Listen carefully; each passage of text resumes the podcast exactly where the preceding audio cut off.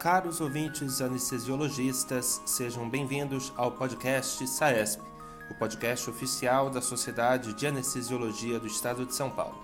Eu sou Felipe Ramos Barbosa, supervisor de comunicação da SAESP. No programa de hoje, nós recebemos o Dr. Vinícius Caldeira Quintão, médico anestesiologista no Instituto da Criança e do Adolescente da Faculdade de Medicina da Universidade de São Paulo e atualmente também é coordenador do Núcleo de Pediatria da SAESP. O Dr. Vinícius conversou comigo a respeito do novo guideline da ASA, American Society of Anesthesiology, para via aérea difícil em pediatria.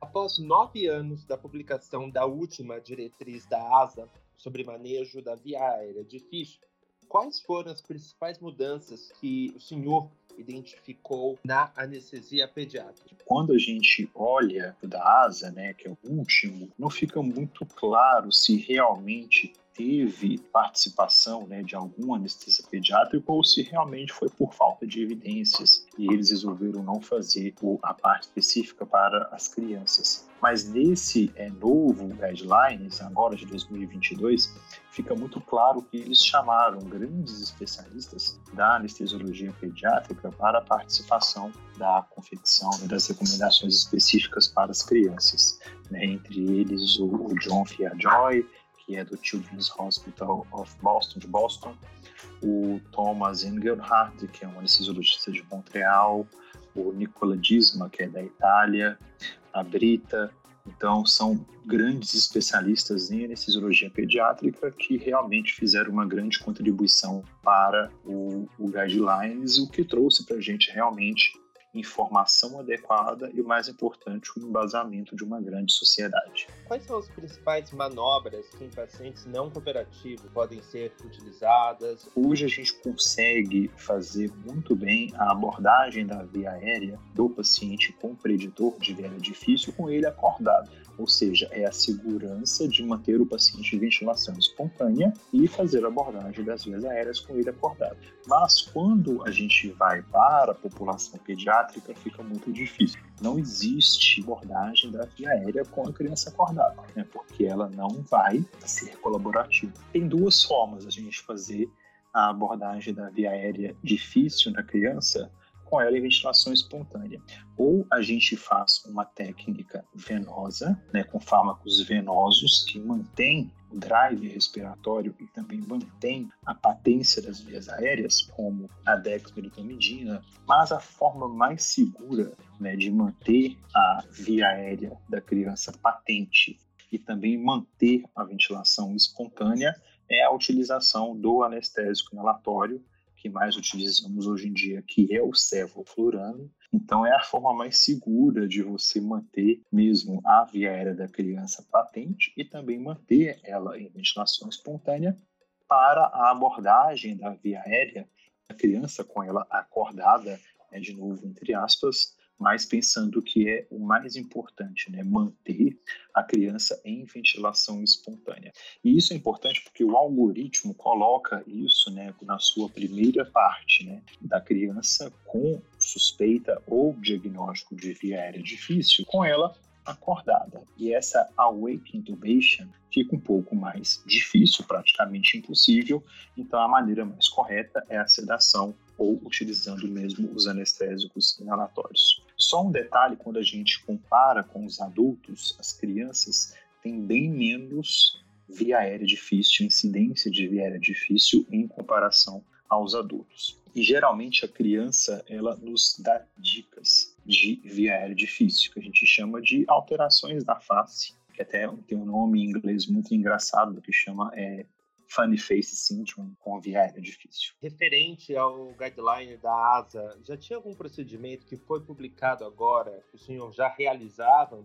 Como é a primeira vez né, que a ASA coloca recomendações específicas para a população pediátrica, todas as coisas que são é, discutidas no guidelines, já era de uso pela grande maioria dos anestesiologistas pediátricos, porque existem outros algoritmos, existem outros guidelines. Né? Esse guidelines, a abordagem da via aérea utilizando dispositivos endoscópicos, né? como, por exemplo, um broncoscópio flexível. Né? E isso é interessante porque em crianças com via aérea realmente difícil, ou seja, você já fez o diagnóstico antes da indução anestésica, a primeira é, recomendação do guidelines é se você não tem condições de atender esse paciente, transfira para um centro terciário. Agora, se você tem condições, você pode fazer a intubação com o paciente sedado, caso já discutimos, né? Pode ser uma anestesia com sevoflurano que te permita intubar o paciente por meio do dispositivo supraglótico utilizando um broncoscópio, um endoscópio flexível. Então, essa é uma técnica que já utilizamos, já temos evidências suficientes para fazer a broncoscopia flexível da criança por meio de dispositivos supraglóticos que permitam né, essa técnica. Um outro detalhe muito importante que eles também colocam é treinamento com broncoscópio rígido. Né? Agora, a via aérea cirúrgica na criança é um grande desafio, porque diferente do adulto pode ser um pouco mais fácil, na criança é muito mais difícil, porque a via aérea cirúrgica mais realizada e a mais segura é a cricotireoidostomia. E a cricotireoidostomia na criança muito pequena é praticamente impossível porque é estreita e a gente não consegue acessar. Acaba que nas crianças menores de um ano, a única opção mesmo seria traqueostomia. A via aérea cirúrgica é a última opção de todas. Quando eu já falhei em todos os passos do meu algoritmo, eu vou para a via aérea cirúrgica. Se o seu serviço tem um time de resposta rápida que inclui ECMO, você pode solicitar que nessa situação de via aérea impossível, já tentamos de tudo e não conseguimos. Por quê? A via aérea cirúrgica na criança é muito mais demorada e na criança muito pequena é muito complexo até para um cirurgião treinado. A gente sempre começa do mais simples e vamos avançando quais alterações a pandemia trouxe para os guidelines da ASA? Quando surgiu é, a Covid-19, todos nós anestesiologistas ficamos muito é, preocupados porque realmente a abordagem da via aérea era uma grande exposição ocupacional. Nós éramos chamados né, para abordar as vias aéreas desses pacientes com Covid. Acho que isso foi no mundo inteiro, inclusive no Brasil.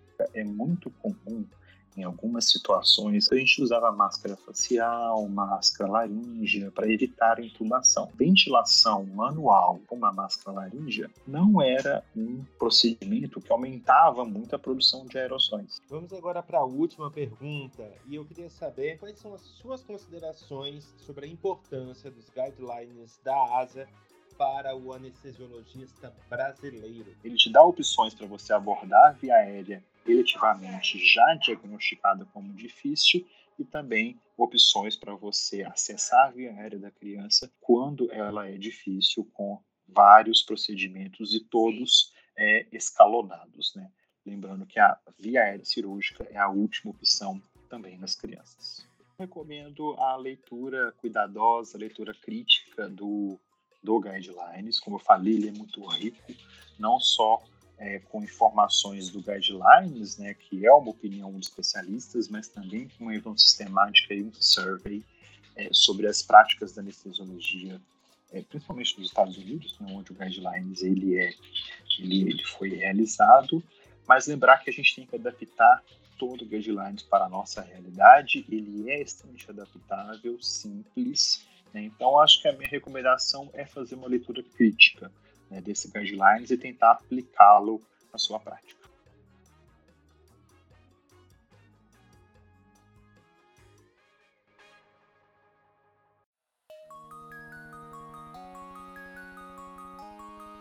A SAESP está presente em todas as redes sociais. Procure por SAESP Anestesia no Instagram, Twitter, LinkedIn, Facebook e agora TikTok. Até o próximo programa.